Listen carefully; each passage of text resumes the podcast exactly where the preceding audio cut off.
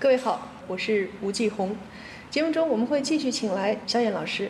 今天我们谈到的是，呃，跟这个电影密切相关的一个记录 MV《南京夜色》的情况。嗯，好。呃，那实际上我们这个记录 MV 呢，它是一共有八集，每集都会有一个不同的话题，可能有几个是关于南京的，有几个是关于青春的，有几个是关于理想的。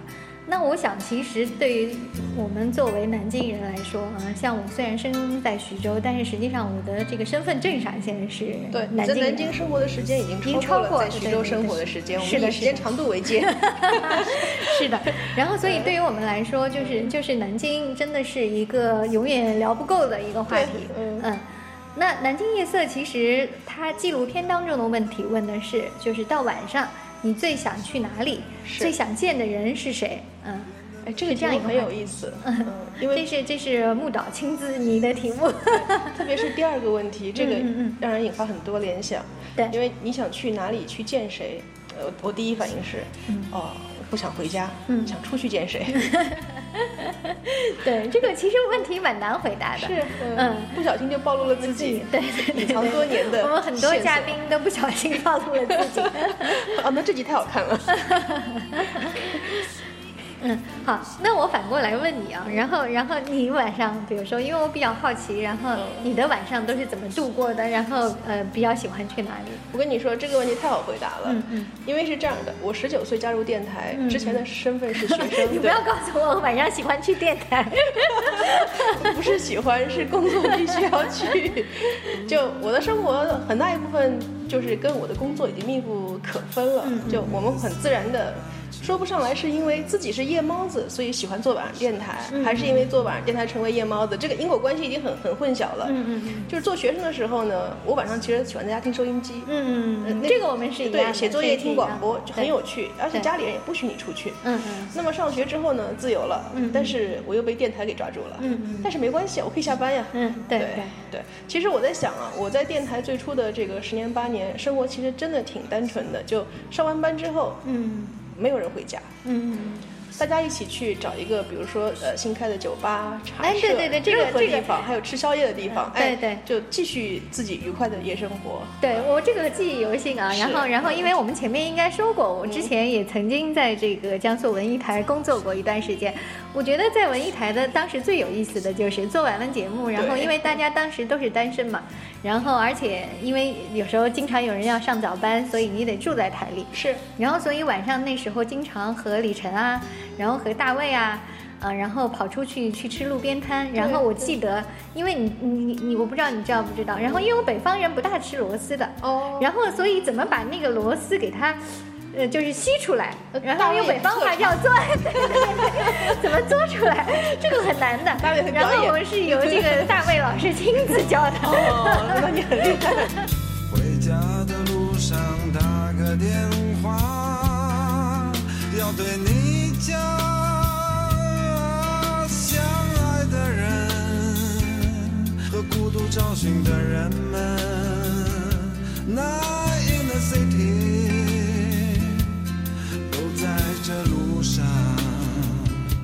一盘螺丝四块钱，加一个鸡蛋炒饭，两个八块，就是一顿非常丰富的宵夜。然后两个人坐那边吃边聊，你可以到夜很深。如果兴致好，或者说哎今天发工资了，来瓶啤酒。对，反正也不开车。那时候没有谁开车，大家晚上开着自行车 摇摇晃晃的回家去也没什么。对对对，嗯嗯，对，这是刚开始进电台的时候。那之后呢，就是随着越来越多人这个结了婚生了孩子，就我会发现我慢慢的落单了。就因为我还是一直保持我从前。的轨道，嗯，对，所以后来呢，我就出去一段时间，嗯，再回来呢，我在想，现在晚上生活其实，其实你要说规律也很规律，嗯嗯，就在家占大多数，但是会出去，因为我觉得，嗯，我不知道别人怎么想啊，就我对这个城市永远有一份新鲜感，我觉得很多事都是我没尝试过的。我给你举个例子，也是跟夏天玄武湖有关，嗯嗯，有一天这个傍晚呢，我的朋友说，哎，我们今天去玄武湖晚上玩玩吧，我说好。我们选了一个他这个玄武湖晚上即将关门之前的那个瞬间去，嗯，呃，就所有人都来出来了嘛，管理员说准备关大门了，然后我们两个人因为是一个男的，一个女的，嗯我们就焦急的走到那个管理员身边说，我们的爸爸妈妈带着孩子进去了，还没出来，我我们要去找一下孩子和他们的爷爷奶奶。嗯那管理员立刻说你们快进去吧。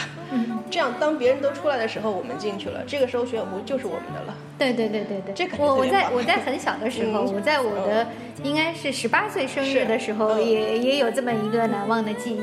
然后因为当时我觉得可能这个大家学生的生活都是这样比较单纯，而且那时候好像有个别的，比如说像什么北极舞厅这样的地方，但是不是学生会去的地方，是。所以基本上大家还是去玄武湖这样的，比如说呃公园。对。而且呢，玄武玄武湖就是就像第一集里面啊，然后艺术家赵晴说，他当时是一个很有野趣的，是。其实他蛮荒的，然后让你觉得它不是一个这么人工规划这么强的，就蛮随意的一个还有很多住家都是，对比如说玄武湖的内部员工啊，或者说一直住在这里，祖祖辈辈都没离开过的，就真的是本地人，他就住玄武湖边上。对，嗯所以我当时就是第一次晚上进玄武湖，就是我十八岁的生日。嗯然后因为当时另外有一个，呃，她就是叫汪志红的一个南大的姑娘，她其实比我上学还早，她比我还高一届，比我小两天。然后我们就一起过生日，然后几个，呃，当时我们徐州四中的毕业的同学，然后一起到那边过了一个生日。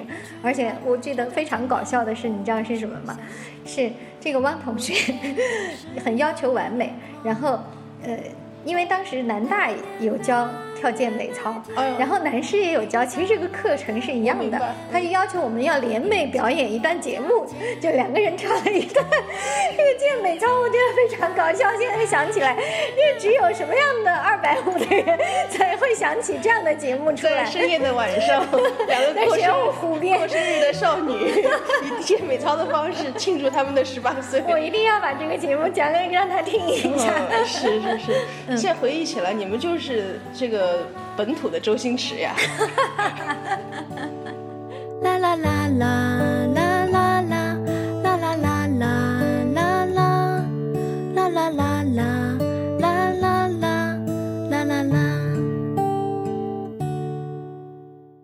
其实玄武湖的美有白天的这一份大家闺秀的美，嗯也有晚上这一份这个偷鸡摸狗的美。要是白天肯定不可能。我们那时候也是，就因为当时是初夏，嗯、这个玫瑰园。玫瑰在盛开，嗯嗯然后我们就发现这个晚上确实是有人偷花的，毫无疑问的。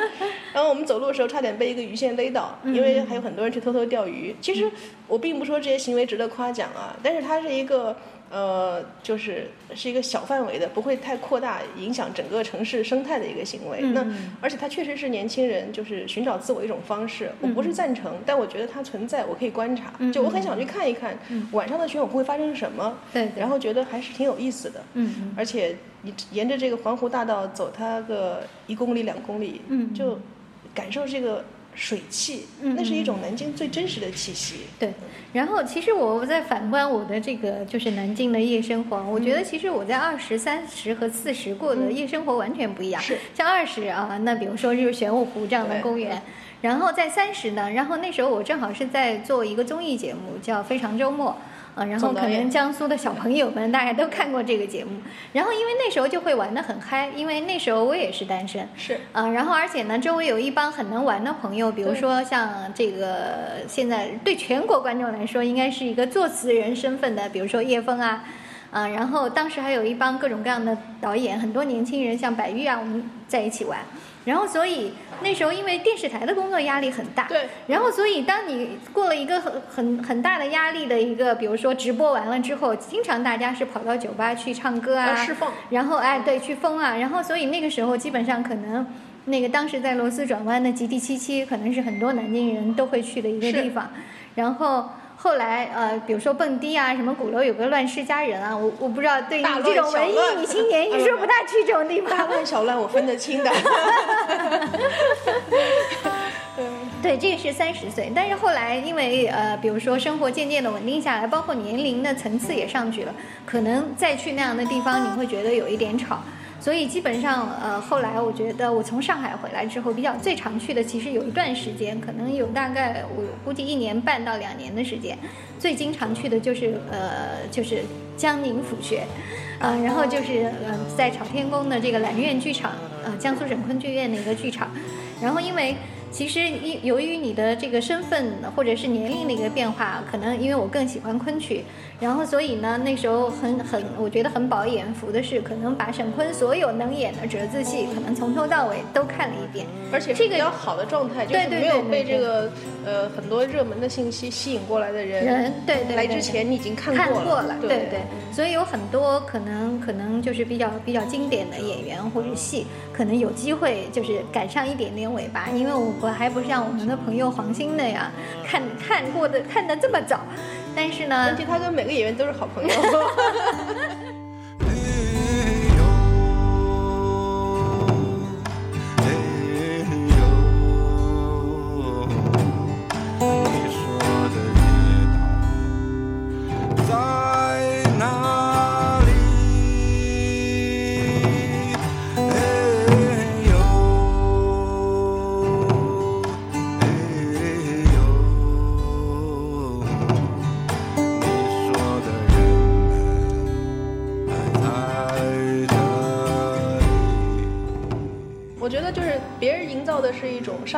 心的这个高贵感和距离感，但南京牛在什么地方？南京牛在融入感特别强，对对对，你一切都很随意，很随意，对，就是你走在地上一看，哎呦，脚底下是一块六百块的城砖，那是古文物啊，结果一看，哦，这就是一户非常普通的人家，比如说是四条巷三号，他他就是他地上就是铺城砖的，这没有办法。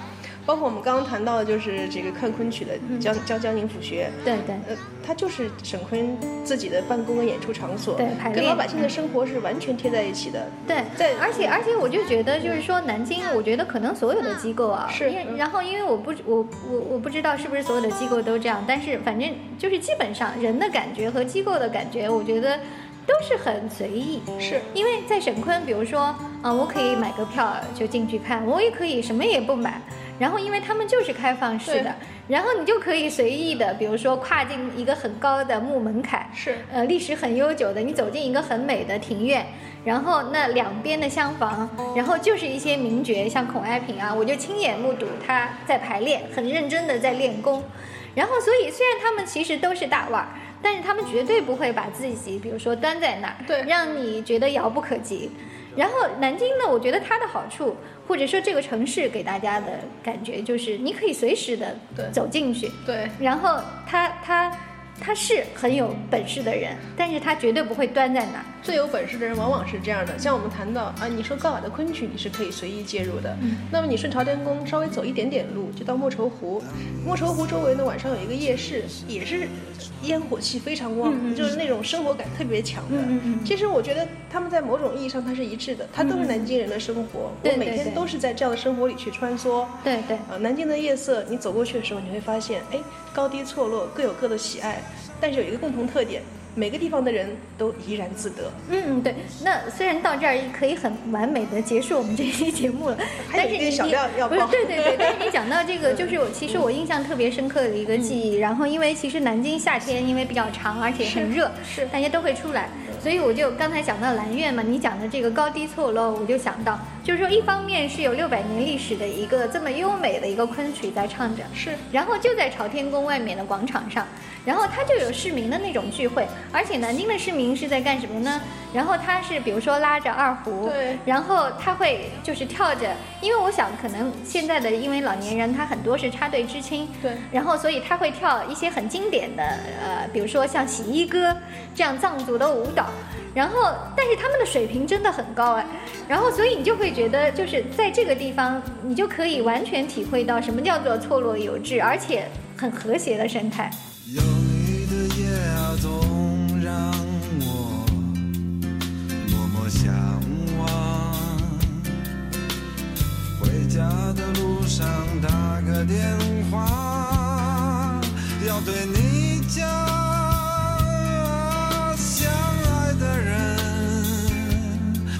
找寻的人们。Night in the city，都在这路上。